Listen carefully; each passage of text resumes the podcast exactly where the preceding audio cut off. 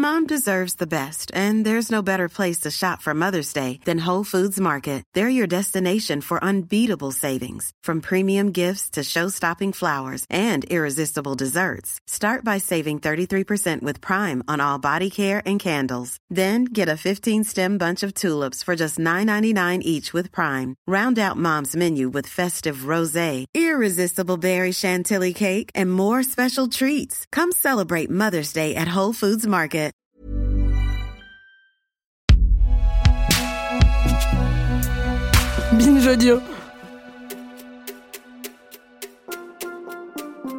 Chers auditeurs, merci beaucoup pour l'accueil que vous avez réservé à C'est quoi l'amour maîtresse? Cette série documentaire où Lolita Rivet, professeure des écoles de CE1, montre comment une éducation relationnelle, sexuelle et émotionnelle de qualité pourrait changer profondément nos vies et la société, mais aussi les obstacles qui l'empêchent entre rumeurs, tabous et blocages idéologiques qui n'ont pas l'air de s'arranger. Depuis la diffusion de ce documentaire, sur le terrain, dans les écoles, collèges et lycées français, rien ne semble bouger, alors que les solutions existent pour appliquer cette loi qui rend obligatoire cette fameuse éducation affective, relationnelle et sexuelle à raison de trois séances par an et par niveau. En novembre 2023, une dizaine d'associations, dont le planning familial, SIDAction ou En avant toutes, ont d'ailleurs rendu un livre blanc avec une quarantaine de recommandations. On vous met le lien dans l'article qui accompagne cet épisode sur le site de Binge Audio. Vous nous avez aussi posé plein de questions sur cette série documentaire. Comment l'autrice lui est arrivée en a-t-elle eu l'idée? Comment a-t-elle enquêté et travaillé avec les élèves? Comment se sont faits les choix sonores, la réalisation? Eh bien, vous trouverez quelques réponses dans cette discussion qu'on a enregistrée avec toute l'équipe lors d'une avant-première au Festival du film féministe des Lilas dans le 93 en octobre 2023. Vous entendrez Lolita Rivet, l'autrice, Paul Berthiaud, le réalisateur, et Naomi Titi, la productrice qui anime la discussion, ainsi que deux petites personnes d'une grande importance, Arthur et Edith, élèves de la classe de CE1 de Lolita. Bonne écoute et courage à nous tous, à nous toutes, qui chacun chacune à notre niveau luttons pour qu'une éducation antisexiste et émancipatrice existe pour qu'enfin cessent les violences.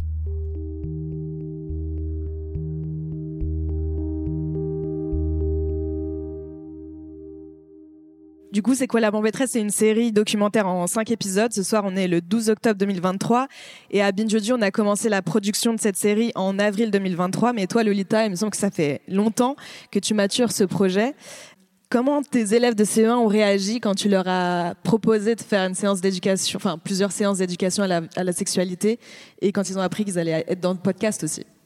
Il faudrait peut-être que je passe le micro à Edith. Ils n'ont pas trop compris, je pense. En fait, euh, déjà, je leur ai dit qu'on allait faire des séances d'éducation à la vie affective et sexuelle. Ils m'ont fait hein? Qu'est-ce que c'est? De quoi vous allez nous parler? Donc c'était pas forcément hyper clair, mais parce que c'est pas quelque chose de très connu et répandu. Et euh, voilà, si on, je pense que si on, en a, on leur en avait parlé, enfin si on avait expliqué ce terme, ce que ça veut dire, etc., ce que ça implique, ça aurait été beaucoup plus clair pour eux. Donc c'était un peu l'inconnu, un peu mystérieux au début. Puis très vite, ils ont compris euh, qu'on parlait de choses bizarres. Est-ce qu'Edith, tu veux, tu veux dire? Qu'est-ce que t'en as pensé, toi? Bah, moi, j'ai bien réagi. J'étais pas. J'ai pas trouvé que c'était bizarre. Et. c'est vrai. Bah, c'est vrai que c'est là que on voit que les éducations sont très différentes. Et donc j'avais des élèves comme Arthur et Edith qui étaient quand même très familiers de ces sujets-là. Euh, qui connaissaient plein de choses, qui en parlaient sûrement beaucoup en famille, et d'autres enfants pour qui c'était vraiment euh, terre inconnue totalement. Et donc il y a eu beaucoup de débats entre vous, même à ce niveau-là. Victoire, c'est toi qui as dirigé ce projet documentaire euh, avec Lolita pour qu'il soit diffusé dans le Cœur sur la table que tu as créé en 2021. Qu'est-ce qui t'a convaincu de proposer ce documentaire à la rédaction de Binge Audio et pourquoi tu penses que cette série a toute sa place dans le Cœur sur la table? Bah parce que en fait, euh, dans, le renouveau euh, du mouvement féministe, donc cette nouvelle vague qui a démarré autour de MeToo, dans ce, cette séquence euh, qu'on peut appeler euh, le, tournant génital du féminisme, pour reprendre l'expression de la philosophe Camille Fradométrie. En fait, euh, la, solution qui revenait tout le temps comme mesure, c'était mais pourquoi Enfin, il faut des séances d'éducation à la vie sexuelle, affective à l'école. Pourquoi on apprend pas ça à l'école? Enfin, c'est complètement incroyable qu'on ait des adultes comme ça partout qui sont complètement aux fraises concernant ce que c'est une agression sexuelle, le harcèlement sexuel, en particulier sur les violences sexuelles, qui étaient vraiment pas du tout éduqués. Euh, la méconnaissance du corps euh, qui, est encore euh, énorme. Et donc, ce qui arrivait souvent dans les discussions féministes à la fin, c'était bon, bah que faire? Et la réponse est toujours bah, des séances d'éducation à la vie affective et sexuelle. D'accord, mais en fait c'est normalement obligatoire. Pourquoi c'est pas fait, etc. Donc voilà, ça revenait sans arrêt. Il se trouve que Lolita Rivet est professeur en CE1. Bon, c'est aussi l'une de mes meilleures amies depuis euh, fort, fort longtemps. Et en fait, c'est des sujets. C'est pour ça qu'elle m'a prise. Hein. Non, justement, j'étais encore plus dure. J'étais très méfiante. Euh, non, pas méfiante, mais bon, ça, ça pose. Voilà, il fallait faire attention aussi. Euh, voilà, donc à être encore, enfin, très exigeante et tout ça. Et ce que je veux dire, c'est qu'on est très amis et on discute de ces sujets depuis euh, fort longtemps. Quand tu es devenu prof, bah, bon, voilà, tu te posais 12 000 questions et tu as, appris ce métier. Et, et puis ça revenait, quoi, tout ce que tu racontes dans le documentaire, en fait. Donc, euh, donc voilà, je sais plus très bien comment ce projet est mais c'est toi bah, qui. Ouais. Oui, moi je me souviens. Toi, tu te souviens euh, ouais. Enfin, c'est vrai qu'en fait, au moment non, je me souviens surtout que moi, ce qui m'avait marqué en commençant l'enseignement, c'est bah, vraiment la méconnaissance des enfants sur ces sujets-là mais aussi la, violence des rapports entre enfants, enfin qu'on a tous et toutes vécu en fait, mais je pense qu'on oublie un peu en grandissant. Et, euh, là, j'étais hyper marquée par euh, bah, par le fait qu'on leur en parlait jamais de pourquoi cette violence elle était pas normale, pourquoi cette violence elle était inquiétante, pourquoi elle était grave, pourquoi euh, dire des insultes homophobes c'était beaucoup plus grave que dire sale con. Désolée. Et donc voilà. C'est jamais gros. Ou cacaboudin. Ou cacaboudin, voilà. Mais donc, euh, moi, je me suis dit, ouais, c'est fou. On n'a jamais dit à ces enfants qu'une insulte homophobe, c'était grave parce que c'était homophobe. Et c'est quoi l'homophobie? Et pourquoi ça existe l'homophobie? Voilà, tous ces trucs-là. Et surtout, j'ai été assez surprise par la réaction des enfants. C'est-à-dire que les enfants, ils sont super contents qu'on leur explique pourquoi. Euh, bon, je peux pas dire de gros mots, du coup. Mais pourquoi euh, ces, gros mots-là, c'est grave et c'est. Et c'est pas, c'est pas des gros mots anodins et c'est pas des insultes anodines. Et du coup, ça a eu très vite beaucoup de, de l'effet sur mes élèves et du coup j'ai commencé à en faire beaucoup et je, t'en ai parlé parce que j'étais hyper enthousiaste. Oh là là j'aurais parlé de ça c'était super on a eu une grosse discussion. Et c'est Victoire qui, a commencé à me dire mais faut que tu les enregistres en fait faut, faut qu'on les entende. C'est vrai qu'on je suis frappée par le fait qu'on entend rarement les enfants euh, dans les dans les documentaires et qu'on parle beaucoup d'eux et on les entend pas beaucoup. D'ailleurs n'hésitez pas euh, vous qui, vous deux qui êtes sur scène à intervenir à n'importe quel moment. Vous pouvez prendre la parole pas de problème euh, et voilà. Et aussi, euh, un tel sujet n'avait pas été traité. Euh, et ça a sa place dans le cœur sur la table parce que bah, dans le cœur, on se demande, c'est un canal de, diffusion où on, eh ben, on peut écouter des, pensées, des idées, des pratiques sur comment est-ce qu'on peut essayer de, de construire un monde où des relations sereines, vivables, égalitaires, heureuses, joyeuses sont possibles. Mais ça, ça en fait clairement partie. Et Naomi Titi, avec qui on a beaucoup travaillé euh, euh, bah, dès le début, hein, sur le cœur sur la table. La question qui nous motivait, c'était bon, vu qu'en fait, on va pas voir l'effondrement du, patriarcat ni de tous les systèmes de domination avant notre mort, hein, on va mourir avant. est-ce que on peut quand même lutter pour ce monde-là qu'on souhaite voir advenir et comment est-ce qu'on vit des vies heureuses malgré tout? Et ça, c'est une des façons d'y répondre. Et ça me paraissait aussi vraiment très important, j'avais toute confiance en toi parce que tu es journaliste, euh, Lolita, bah, de faire un travail aussi euh, euh, journalistique, c'est-à-dire sincère, de se poser vraiment des questions, d'aller voir les opposants à l'éducation, à la vie affective et sexuelle, de retracer l'histoire, de, se poser sincèrement la question pourquoi est-ce qu'on n'a pas partout cette éducation. Voilà. Donc toi, Lolita, une fois que tu t'es lancée avec tes élèves dans ces séances, tu as aussi fait beaucoup d'interviews avec des expertes, des experts, tu as fait plein de recherches, et après, il a fallu tout composer pour écrire. Donc, est-ce que tu veux nous expliquer un peu comment tu t'y es prise pour te retrouver dans tout ça? C'est quoi ta méthode? Par quoi tu as commencé pour tisser toutes euh, ces sources sonores et en faire euh, ce qu'on vient d'entendre? Bah en fait, j'ai fait les deux en même temps, c'est-à-dire j'ai commencé les séances avec mes élèves euh, en mars jusqu'en juin et j'ai commencé les interviews à peu près au même moment. Et donc c'est vrai que mes premières interviews sont un peu moins bonnes que mes dernières parce qu'au début je savais pas trop où j'allais, donc je faisais des interviews avec des gens, je leur posais mille questions sur tous les sujets, qu'est-ce que vous pensez de ça, ça, ça, ça, ça, ça, ça? Et donc euh, c'était un peu large. Et en fait plus j'avançais euh, dans les séances avec vous, et plus je savais où j'allais, plus je comprenais où moi je bloquais, où c'était compliqué pour moi, et plus j'avançais dans mon enquête euh, journalistique sur euh, l'éducation à la sexualité, plus je savais où emmener mes invités et surtout à quoi je voulais qu'ils me répondent. Donc on entend beaucoup Elise Devielle qui est parmi nous ce soir, donc euh, merci beaucoup, et qui, a, qui est vraiment qui a un grand talent pour... bravo. Un grand talent pour euh, vulgariser des choses euh, assez complexes et, voilà et mettre des mots assez simples sur euh, pourquoi ça bloque, sur ce qui se passe en France. Et donc, Elise m'a beaucoup aidé à avancer là-dedans. C'est-à-dire, OK, où ça bloque au niveau de l'éducation nationale, au niveau des gens, au niveau culturel, au niveau politique. donc, c'était pour moi les, les, vraies grandes questions. C'est pas juste on le fait pas parce que c'est compliqué. On le fait pas parce qu'on n'a pas le temps. C'est vrai. Enfin, les profs sont pas formés c'est quand même euh, un, gros truc. Voilà, on demande à des profs de, faire un enseignement auquel on les a jamais formés. C'est comme si on vous demandait demain d'enseigner de la, physique quantique. Allez-y, go. Bah, pourquoi vous le faites pas en fait? Donc c'est pas une question, c'est beaucoup moins compliqué évidemment. Mais en tout cas, ça, touche tellement de choses. Ça touche de l'affect, ça, touche euh, notre histoire à tous et, toutes, ça touche euh, à des sujets qui sont quand même sensibles et qui sont pas aussi simples que ça. C'est-à-dire que là, je peux un peu donner l'impression, bah, c'est pas compliqué, on dit vulve et pénis à des enfants, ils répètent et puis voilà, ils ont compris.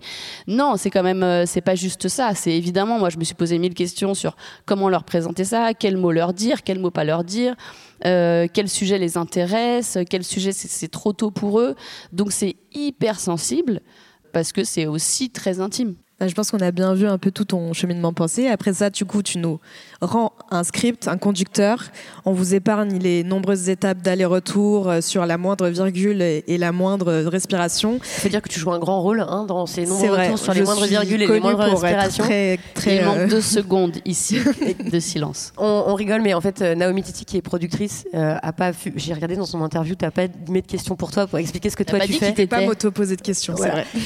Naomi Titi, sans, sans il ne peut pas y avoir euh, de, de podcast euh, documentaire non plus, parce que en fait, il faut quelqu'un qui ait du recul, qui soit patiente, super minutieuse, super rigoureuse, qui vérifie tout, qui donne des idées, qui organise le planning. Tout ça, c'est un gros travail en fait de, faire un documentaire.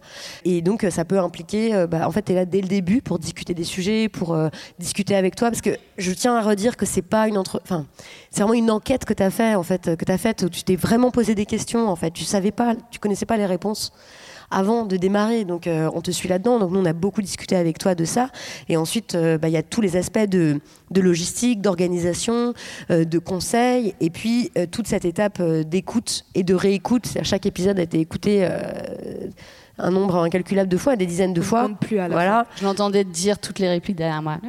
Je le connais par cœur.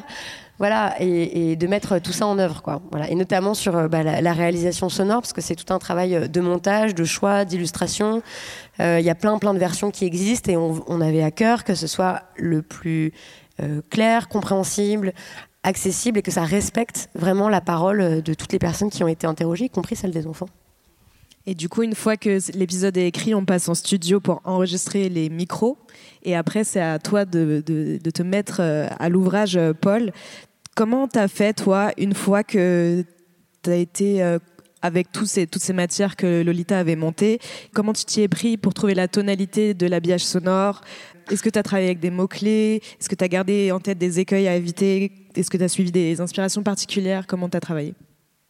Ben, Déjà, euh, Lolita avait fait un, gros boulot euh, dans son script dans lequel elle avait écrit un peu déjà les endroits, les, les, les, sections où on aurait des enfants qui parlent, euh, avait déjà choisi euh, les extraits euh, qui seraient les plus justes. Donc il y avait déjà la lecture de ce script, on pouvait sentir déjà qu'il y avait une écriture qui était faite pour le son et ça vraiment, c'était agréable de travailler là-dessus. Ensuite, c'est vrai que quand on a écouté tous les rushs, il y a énormément de plans sonores et ça c'est hyper intéressant je trouve parce que ça permet de beaucoup dynamiser le podcast c'est-à-dire qu'on a des enregistrements d'enfants euh, au téléphone euh, tout près. Euh, on les entend qui touchent le téléphone. ça rend le truc très vivant, quoi. Et c'est des choses qu'on a rarement.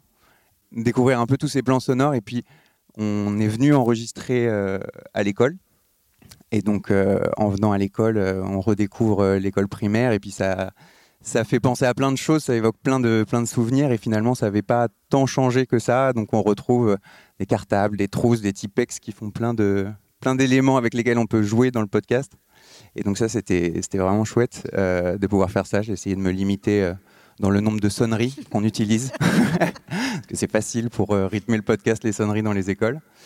C'était assez chouette de pouvoir venir sur place, de rencontrer les élèves. On s'est rencontrés, on a enregistré une chanson que vous n'avez pas encore entendue ce soir, mais qui sera dans les prochains épisodes. C'est vraiment, vous allez adorer. Rien que pour ça, il faut vraiment écouter la suite. Et puis pour tout le reste, bien sûr. Donc voilà.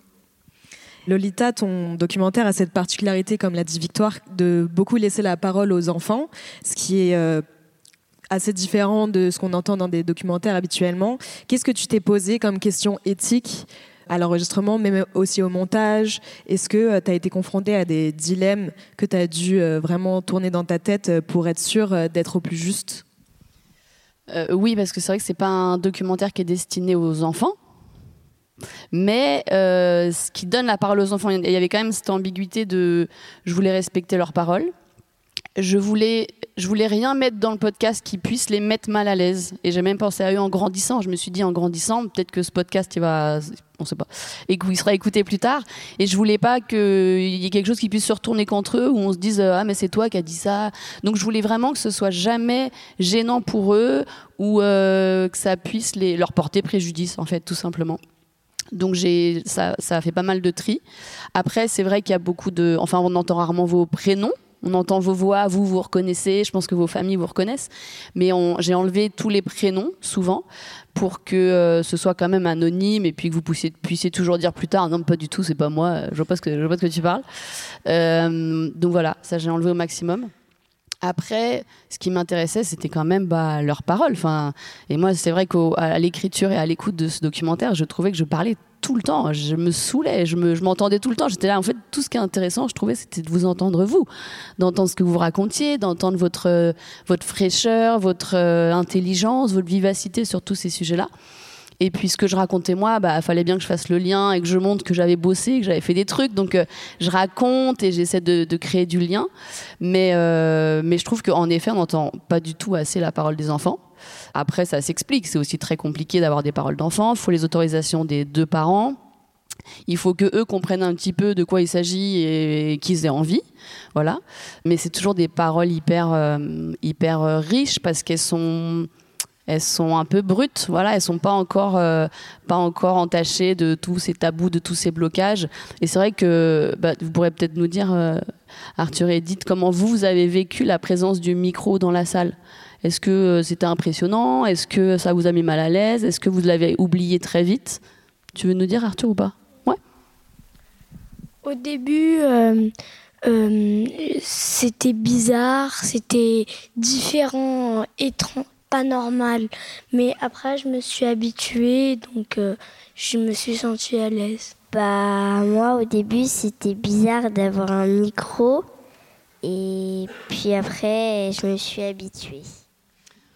En fait, très vite, hein, ils se sont habitués. Euh, au début, ils ont regardé, ils ont touché deux, trois boutons. C'est quoi Ça fait quoi Ça sert à quoi? Vous avez, bien, vous avez entendu, non, ce que ça faisait quand on parle dans un micro avec le casque et la machine J'avais pas de casque, donc je l'aurais pas ah trop fait écouter. Non, j'étais pas très bien équipée. Je sais pas. Non, en fait, ils ont très vite oublié le micro finalement. Et euh, ce qui était bien, c'est qu'ils ont très vite pris le pli. Ils attendaient d'avoir le micro pour parler, donc c'était super. Donc je leur dis attends, j'amène le micro. Et donc euh, je leur donnais la parole comme ça. Donc ça permettait aussi une parole euh, plus fluide et plus organisée. Et je pense que ça a été assez bénéfique aussi dans la prise de parole, parce que le tout, c'était pas juste de faire un documentaire, c'était aussi qu'ils apprennent des choses, qu'ils apprennent, qu'ils acquièrent des compétences. On appelle ça des compétences à l'école. Donc la prise de parole, l'argumentation, le fait de de pouvoir euh, débattre, de réinvestir aussi des choses qu'on avait vues aux précédentes séances pour les réutiliser. Donc euh, non, non, ils ont ils sont très très flexibles en fait les enfants c'est ça qui est génial. Ils s'habituent à, plein de choses et donc ça les a pas dérangés. Enfin j'ai pas j'ai pas remarqué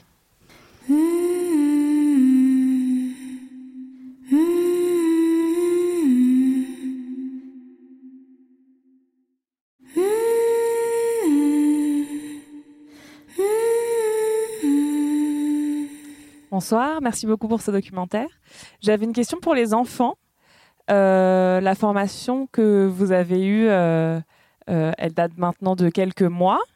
Est-ce que, par exemple, cet été, vous avez eu des copains, des copines à qui vous avez eu l'occasion de raconter ce que vous avez appris ou, ou qui vous ont posé des questions? Est-ce que vous avez vous-même transmis ce que vous avez appris? Bah non, pas vraiment. Je sais pas s'ils l'ont vécu comme une euh, transmission de, savoir vraiment en fait. Je pense qu'ils l'ont plus vécu comme on discute, on, papote, je leur donne des petites infos, ils prennent ou ils prennent pas. Mais euh, je sais pas, ouais, je sais pas si c'est quelque chose qu'ils ont conscientisé comme ah, j'ai appris ça, il faut que j'explique aux autres. Par contre, je sais que quand on commençait à lancer des débats avec des enfants, on savait beaucoup plus que d'autres. Ils étaient là pour raconter aux autres. Mais moi, je sais, ça se passe comme ça, c'est ça qu'il faut faire. Nanana. Donc, ils sont quand même naturellement dans cette transmission aussi et dans, cette discussion. Moi, j'ai trouvé ça. Euh, euh, je m'attendais vraiment pas du tout à euh, qu'il y ait des podcasts. Ça me, j'étais vraiment pas du tout à l'aise au début. Merci Arthur. Non, mais ce qui est vrai, c'est que c'est la difficulté de leur faire comprendre ce que ça va être. Sachant que moi, je ne savais pas forcément au début ce que ça allait être, voilà. Et puis de leur faire comprendre à eux que, non, je leur disais, vous savez, des gens vont entendre vos voix. Mais ils disaient, mais alors ils vont nous voir? Je disais, non, ils vont pas vous voir, ils vont juste entendre vos voix. Mais euh, il nous fallait que je leur explique que c'était aussi des gens qui connaissaient pas, mais qu'ils n'allaient pas forcément les reconnaître parce qu'ils les connaissent pas. Donc c'est sûr que c'est aussi la difficulté de faire participer des enfants, c'est que à quel point ils peuvent consentir à quelque chose qu'ils ont du mal à comprendre. Et donc ça, ça m'était aussi dans une position où je passais mon temps à leur expliquer, mais vous savez que vous allez... Donc euh, j'avais à la fois envie qu'ils euh, fassent attention à ce qu'ils disent pour, euh, pour justement être conscients, et en même temps, j'avais envie qu'ils soient hyper naturels et, frais et spontanés. Donc je voulais pas tout le temps leur dire T'es sûr que tu veux que la France entière écoute ça? Donc euh, voilà, j'étais entre ces deux postures et Arthur le, dit très bien. Euh, c'est dur de, même moi-même, hein, je pense nous, nous, nous tous, de savoir ce que ça va devenir en fait, ce, truc qu'on commence dans une classe euh, entre quatre portes entre nous et qui d'un coup sort et tout le monde l'entend. Voilà. quatre portes, ouais, quatre murs, ouais. Il n'y a que trois portes, à la raison, Edith. Euh, déjà, merci beaucoup pour euh, l'initiative. Euh, j'avais plusieurs questions. Donc là, c'était, c'est quelque chose que vous avez déjà fait avant. Qu'est-ce que ça a donné comme recul vis-à-vis de vos collègues ou des parents? Est-ce que ça a fait des petits ou des choses comme ça? Je ne sais pas. Est-ce que vous pouvez dire un peu plus sur la, la, réception Vous voulez dire Qu'est-ce qui se passe derrière en fait? Est-ce qu'il y a d'autres personnes qui ont essayé de faire la même chose? Est-ce que vous avez ajusté d'une certaine façon des choses qu'il ne faut vraiment pas faire? Au contraire plutôt euh, appuyé bah, En fait, moi, je suis arrivée l'an dernier dans mon école. Donc, euh, j'ai pas énormément de recul. Euh. mais oui, oui, en fait, ça intéresse, ça intéresse et ça interpelle tout le monde, les collègues, la direction. ça interpelle tout le monde parce que ça intéresse tout le monde, je pense. Et en fait, je, je me suis rendu compte qu'il y avait plein de profs qui bah, qui auraient bien envie d'en faire. Et se disent ah ouais mais en fait c'est c'est ouais c'est pas bête. En fait c'est juste c'est pas bête ouais. Faudrait le faire. C'est là que ça commence. C'est waouh ok par où on commence? Comment on le fait? Ah, du coup faut préparer un truc qui n'existe pas. Parce qu'il faut savoir quand même que pour toutes les autres matières euh, bah les profs sont formés. Il y a plein de manuels il y a plein de matériaux. Internet euh, c'est génial. Donc on arrive à bien faire notre métier parce qu'on sait où on va.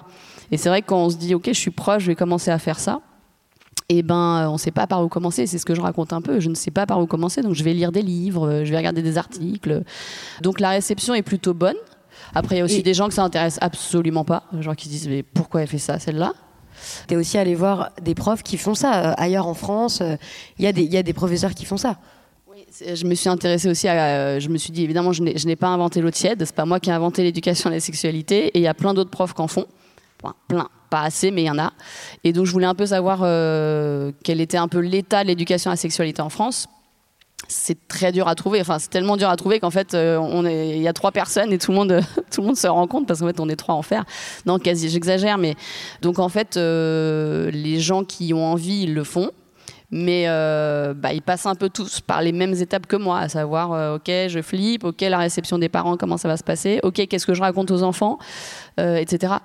Moi, je pense en, tout cas que c'est hyper important de travailler ensemble. Et moi, mon rêve, ce serait que l'éducation à la vie affective et sexuelle soit un projet d'établissement et en fait où on se réunisse au début de l'année. Alors, ok, on fait quoi en CP Ok, toi tu t'occupes de vulve pénis? Ok, moi je fais le consentement, super. Et puis comme ça, tu peux poursuivre avec telle séance et qu'on commence au CP, qu'on finisse en CM2 et puis qu'on continue au collège et au lycée euh, si jamais ça se suit. Mais que ce soit vraiment collégial, collectif et qu'en fait il y a presque une programmation euh, par année euh, de cet enseignement-là et que ce soit hyper cool, qu'on en parle tous et qu'en fait les gamins ils en, ils en entendent parler en maternelle et qu'ils continuent d'entendre parler tous les ans, tous les ans, tous les ans, qu'on leur lâche pas la grappe en fait jusqu'en terminale. Et voilà, que ce soit normal, un peu comme en Suède. Voilà, ça c'est mon rêve. Euh, je voulais dire tout d'abord que j'ai été très ému, très touché euh, par euh, cette démarche. Et quand j'ai entendu les enfants parler, personnellement, ça m'a vraiment pris aux émotions très fortement. Je trouve que ce que vous faites, c'est vital. Ça fait beaucoup de bien à entendre. Et je voulais savoir à quoi est-ce que vous mesurez en fait la réussite ou votre satisfaction par rapport à votre démarche, parce que je pense que ça doit être difficile. comment vous savez si vous allez dans la bonne direction Personnellement, j'ai le sentiment que c'est quelque chose de très positif, mais c'est vrai que ça doit être difficile de le savoir objectivement aussi.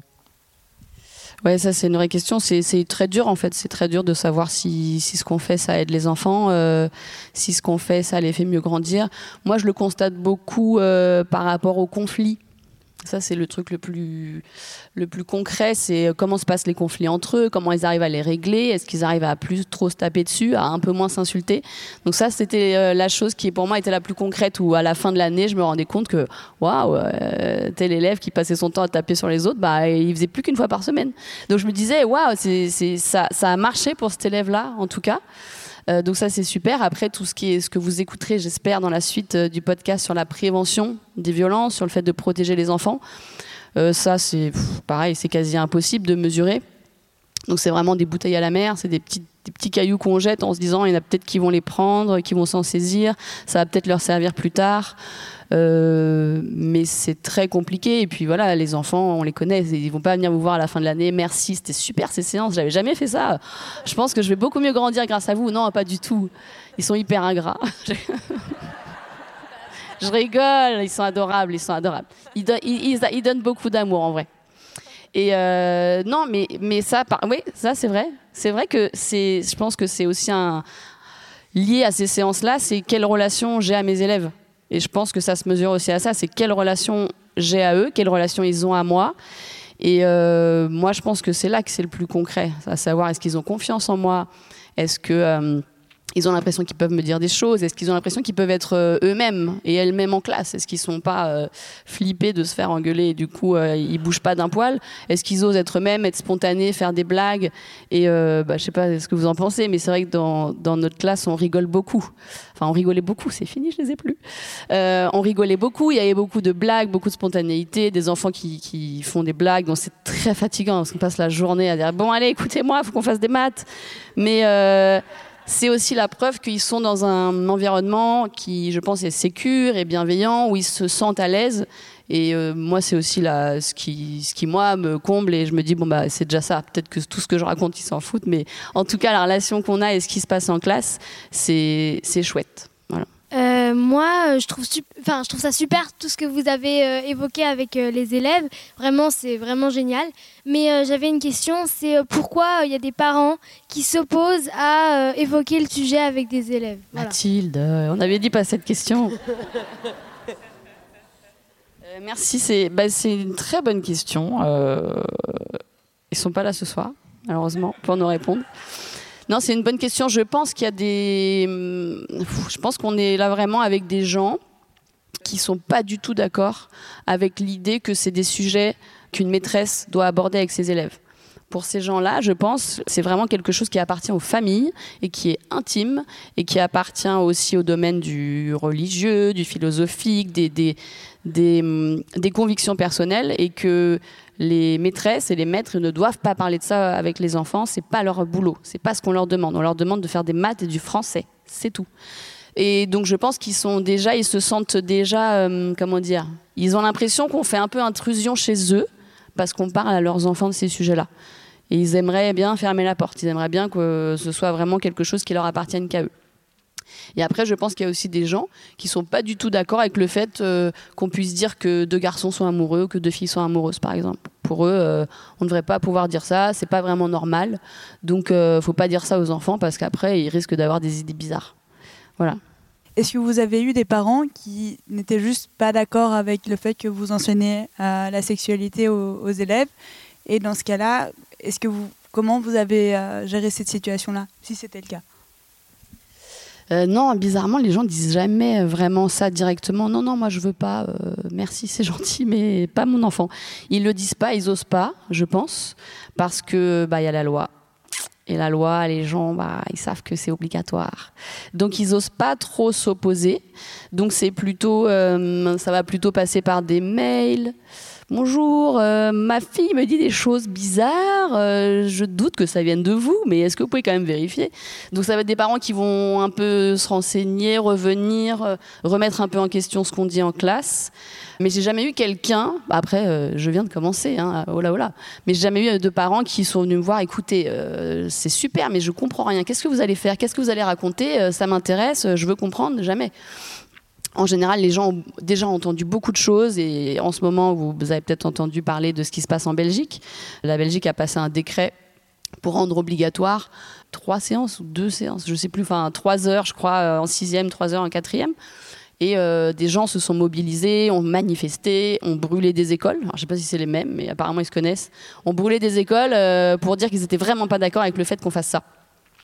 Donc on, sait un petit peu ce que pensent ces gens. On sait que en fait euh, la sexualité c'est tabou, on n'en parle pas. Euh, L'homosexualité bou bou bou. Euh, les, Les transidentités, n'en parlons même pas. Enfin vraiment c'est le sujet crispant. Moi j'ai des parents qui m'ont qui ne sont pas là ce soir, qui m'ont dit j'aimerais que vous ne parliez pas de ce sujet-là à ma fille, elle est trop jeune. Mais jamais on m'a dit est-ce qu'on peut en discuter? Est-ce qu'on peut en discuter euh, pour euh, bah, se mettre, euh, voilà, pour comprendre un peu pourquoi vous parlez de ça à mes enfants? Je peux comprendre en fait. Je peux tout à fait comprendre que des parents se disent mais pourquoi vous parlez de ça à mon enfant? D'où ça sort?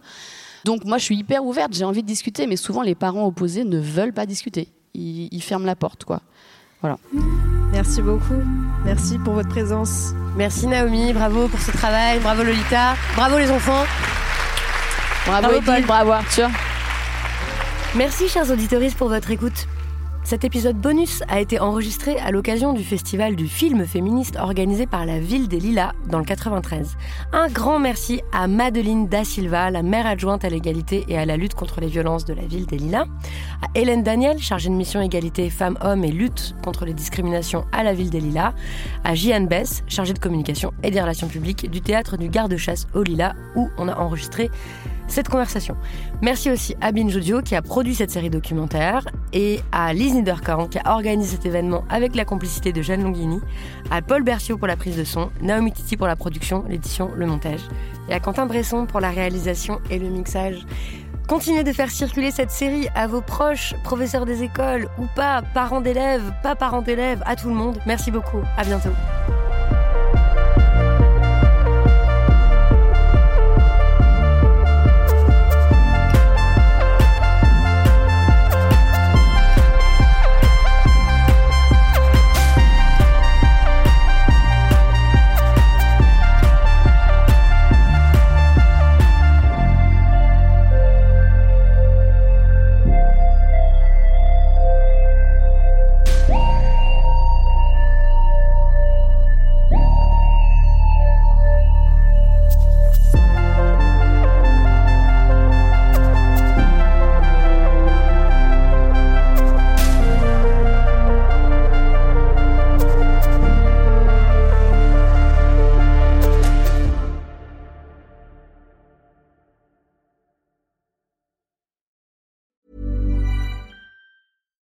Deserves the best, and there's no better place to shop for Mother's Day than Whole Foods Market. They're your destination for unbeatable savings, from premium gifts to show-stopping flowers and irresistible desserts. Start by saving 33% with Prime on all body care and candles. Then get a 15-stem bunch of tulips for just $9.99 each with Prime. Round out Mom's menu with festive rosé, irresistible berry chantilly cake, and more special treats. Come celebrate Mother's Day at Whole Foods Market.